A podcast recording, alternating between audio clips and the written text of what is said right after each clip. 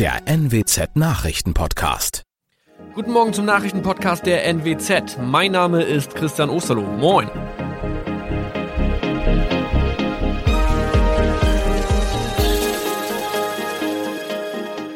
Und das sind unsere regionalen Nachrichten am Morgen. Die Grünen wollen Moorstraße in Oldenburg umbenennen. Viereinhalb Jahre Gefängnis für Falschgoldhandel. Und Landkreis Kloppenburg meldet ersten Omikron-Fall. Der Name Moorstraße könnte laut den Oldenburger Grünen rassistisch aufgefasst werden. Deshalb fordern diese eine Umbenennung. Die Straße wurde allerdings nach Hermann Moor benannt, einem der ersten Siedler in der Gegend. Um Missverständnisse auszuschließen, beantragen die Grünen eine Änderung in Hermann Moor Straße. Dann müssten alle Anwohner ihre neue Adresse in ihren Pässen angleichen. Außerdem müssten Polizei, Feuerwehr, Rettungsdienste und Anbieter von Navigationssystemen informiert werden. Die Stadtverwaltung schlug vor, ein Zusatzschild mit Informationen zur Person Hermann Mohr anzubringen. So könne man alle Irritationen beseitigen.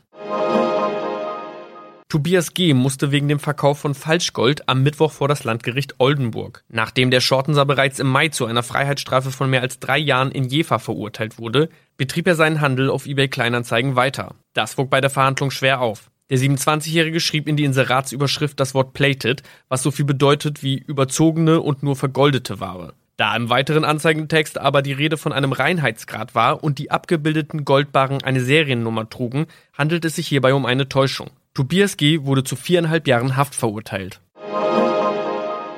Ein weiterer Fall der neuen Omikron-Variante ist am Mittwoch im Nordwesten bekannt geworden. Der Kreis Kloppenburg bestätigt, dass eine Frau bei ihrer Rückreise aus Südafrika am Hamburger Flughafen positiv getestet wurde. Sie befindet sich weiterhin in Hamburg in Quarantäne. Da die Frau im Landkreis Kloppenburg lebt, sei auch das Gesundheitsamt Kloppenburg für diesen Fall zuständig. Zuvor gab es bereits bestätigte Omikron-Fälle in der Wesermarsch und im Kreis Leer. Das waren unsere Nachrichten aus der Region. Weitere aktuelle News aus dem Nordwesten finden Sie wie immer auf NWZ Online. Und Aktuelles aus Deutschland und der Welt hören Sie jetzt von unseren Kollegen aus Berlin. Vielen Dank und schönen guten Morgen. Ich bin Maja Däne und das sind heute unsere Themen aus Deutschland und der Welt. Corona-Test für Reiserückkehrer. Immer mehr Ministerpräsidenten unterstützen eine Testpflicht für alle, die aus dem Urlaub zurück nach Deutschland reisen. Nach der Explosion in Leverkusen. Die Bergungsarbeiten gehen weiter, die Hoffnung, noch Überlebende zu finden, schwindet. Und Olympische Spiele in Japan. Das deutsche Team holt weitere Medaillen. Doppelweltmeister Florian Wellbrock hat die zweite Medaille für die deutschen Beckenschwimmer allerdings knapp verpasst. Das ist vielleicht keine besonders gute Nachricht für alle Urlauber, aber die Testpflicht für alle Reiserückkehrer soll kommen. Die Frage ist nur, wann. Alle, die aus dem Urlaub zurückkommen, sollen künftig getestet werden, denn vor allem ungeimpfte Urlaubsheimkehrer tragen dazu bei, dass hier bei uns die Infektionszahlen weiter steigen, sagen Gesundheitsexperten. Eine vierte Welle im Herbst soll aber unbedingt vermieden werden und deshalb machen jetzt vor allem die Ministerpräsidenten von Bayern, Rheinland-Pfalz, Berlin und Brandenburg Druck. Es geht ihnen vor allem auch darum, die ins Schleppen geratene Impfkampagne wieder in Gang zu bringen. Eine Impfpflicht ist zwar weiterhin tabu, aber mit kostenpflichtigen Tests und mehr Rechten für Geimpfte sollen Impfmuffel überzeugt werden. Meine Kollegin Michelle Gradell hat sich mit dem Ganzen mal näher beschäftigt. Michelle, Bayerns Ministerpräsident Söder fordert ja eine Testpflicht für alle Reiserückkehrer schon ab Sonntag. Kann denn eine Testpflicht wirklich so schnell kommen? Also in rund zwei Wochen ist die nächste Sitzung von Kanzlerin Merkel und den Ministerpräsidenten zum Thema Corona. Aber die Bundesregierung hat angedeutet, dass es auch schneller gehen könnte. Denn in diesem Fall heißt es, je schneller, desto besser. Nächste Woche enden nämlich schon die Sommerferien in den ersten Bundesländern. Aber es gibt auch noch viel zu klären. Zum Beispiel, ob auch Genesene und Geimpfte einen Test brauchen, wie überhaupt kontrolliert werden soll und was die Konsequenzen wären, wenn man keinen negativen Test hat. Im Flugzeug, da gibt es die Testpflicht ja schon. Wie könnte denn das Ganze künftig auch für Reisende, die im Auto oder im Zug unterwegs sind, durchgeführt werden? Im Flugzeug ist das alles deutlich einfacher. Es sind weniger Menschen und die müssen ja ohnehin beim Einchecken kontrolliert werden. Neben einem negativen Test reicht da auch ein Impfnachweis. Bei Reisenden mit dem Auto oder Zug wird es komplizierter. Es soll wohl keine Grenzkontrollen geben, also würde es auf Stichproben hinauslaufen. Aber auch Grenzkontrollen wären gar nicht so abwegig. Die gab es nämlich im Winter auch schon, zum Beispiel an der deutsch-tschechischen Grenze. Da musste auch ein negativer Corona-Test bei bei der Einreise vorgelegt werden. Mehr als die Hälfte der Deutschen ist ja inzwischen vollständig gegen das Coronavirus geimpft. Warum befürchten Politiker und Gesundheitsexperten denn trotzdem eine vierte Welle?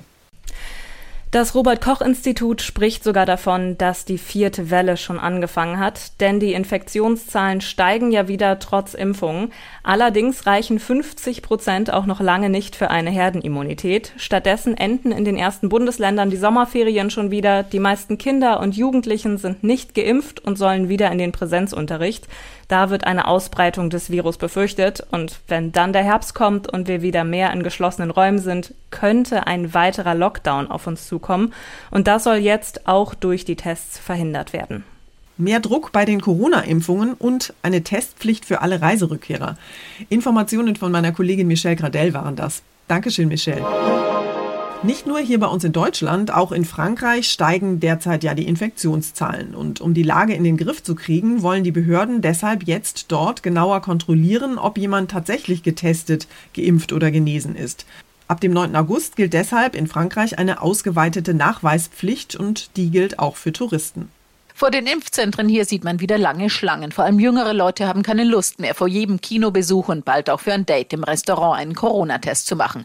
Denn in rund eineinhalb Wochen muss die Impfung, Genesung oder ein aktueller Test nicht nur bei kulturellen Veranstaltungen mit über 50 Personen, sondern auch in Bars, Cafés, Restaurants und Fernzügen nachgewiesen werden. Das gilt auch für Urlauber. An den vergangenen Wochenenden gab es landesweit Demonstrationen gegen die neuen Maßnahmen. Die große Mehrheit der Franzosen ist aber dafür. Aus Paris, Dorothea Fink bei einer. Nach der heftigen Explosion in einer Leverkusener Müllverbrennungsanlage laufen die Bergungsarbeiten dort auf Hochtouren. Neben der Suche nach den weiterhin Vermissten geht es dabei zunehmend auch um die Frage nach der Ursache für die Detonation. Bei der Kölner Polizei wurde deshalb jetzt eine Ermittlungsgruppe eingerichtet. Allerdings ist der Zugang zum Unglücksort für Rettungskräfte und auch für Brandermittler weiterhin nur stark eingeschränkt möglich. Um sich einen Überblick zu verschaffen, werden zum Beispiel Drohnen eingesetzt. Die Suche nach den Vermissten hat natürlich weiterhin Priorität, allerdings schwindet die Hoffnung, inzwischen noch Überlebende zu finden. Die Explosion hatte mindestens zwei Menschen getötet, fünf weitere werden noch immer vermisst. Außerdem ist noch immer nicht klar, ob von dem in der Umgebung niedergegangenen Ruß eine Gefahr für die Gesundheit ausgeht. Das Landesumweltamt in Nordrhein-Westfalen geht davon aus, dass Dioxin und PCB in Wohngebiete getragen wurde. Die Stoffe gelten als krebserregend. Bei Neugeborenen, vor allem von Tieren, können Missbildungen ausgelöst werden. Entscheidend ist aber, wie viel der Giftstoffe sich abgelagert hat. Damit sie möglichst bei niemanden in den Körper gelangen, sind in den von Rauchschwaden getroffenen Gebieten immer noch Spielplätze geschlossen. Obst aus dem Garten soll nicht gegessen werden. Sollte sich eine bedenkliche Verunreinigung herausstellen, ist es aber möglich, die betroffenen betroffenen Stadtteile zu reinigen. Das wird sowieso gemacht. Noch unklar ist, wie gründlich das nötig ist. Jan-Henner Reitze, Nachrichtenredaktion. Und wir schauen noch kurz nach Tokio. Dort hat das deutsche Olympiateam inzwischen ja schon mehrere Medaillen geholt. Vor allem bei den Reiterinnen und den Wassersportlern läuft es ja ganz gut.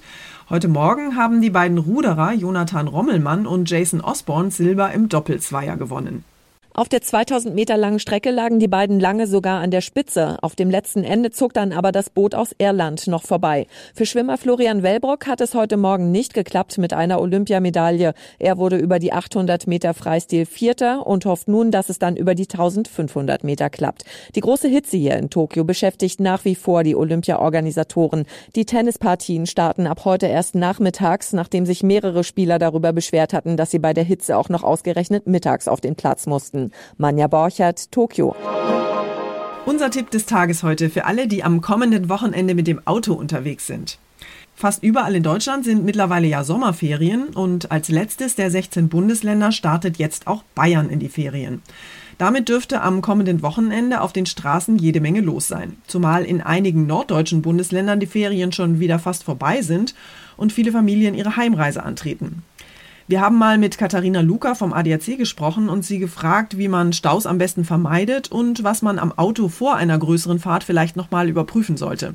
Frau Luca, so ein richtiges Patentrezept gibt es ja wahrscheinlich nicht, aber vielleicht haben Sie doch noch den ein oder anderen Tipp, wie ich Ferienreisestaus möglichst umgehen kann. Also wenn man Stau vermeiden will, dann ist eine gute Reiseplanung eigentlich alles. Äh, zeitlich ist es so, am besten sollte man die Wochenenden, wenn möglich, meiden. Wenn es geht, sind Dienstag oder Mittwoch zum Beispiel gute Tage, um in den Urlaub zu starten oder zurückzufahren. Geht es nicht, weil man so gebucht hat, zum Beispiel von Samstag bis Samstag, dann sollte man in jedem Fall ohne Zeitdruck zurückfahren und sollte sich vorher unbedingt über Stau, Baustellen, Situationen und Behinderungen auf der Strecke informieren. Sollte ich eigentlich mein Auto sicherheitshalber nochmal durchchecken, bevor ich mich auf eine lange Fahrt in den Urlaub mache?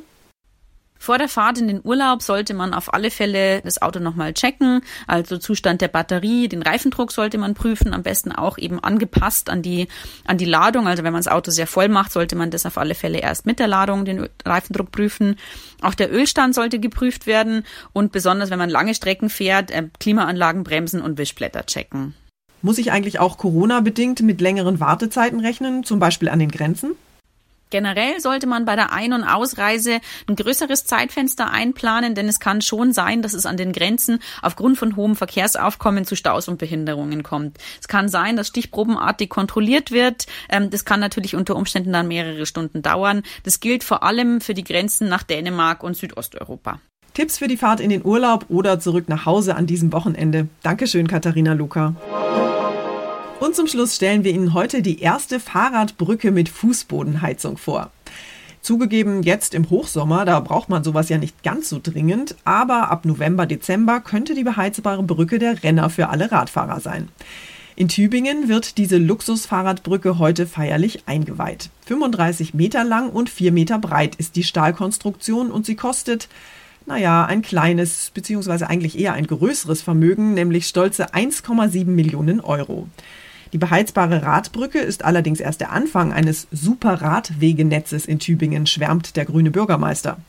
Bis 2025 sollen insgesamt drei solche Radbrücken mit Fußbodenheizung entstehen, außerdem eine Unterführung, eine Radstation und eine Fahrradtiefgarage. 30 Millionen Euro lässt sich Tübingen das alles kosten, aber dafür spart die Stadt dank der beheizten Brücken ja jedes Jahr immerhin ein paar Kilo Streusalz ein. Das war's von mir für heute. Ich bin Maja Däne und wünsche Ihnen einen guten Start in den Tag. Tschüss und bis morgen.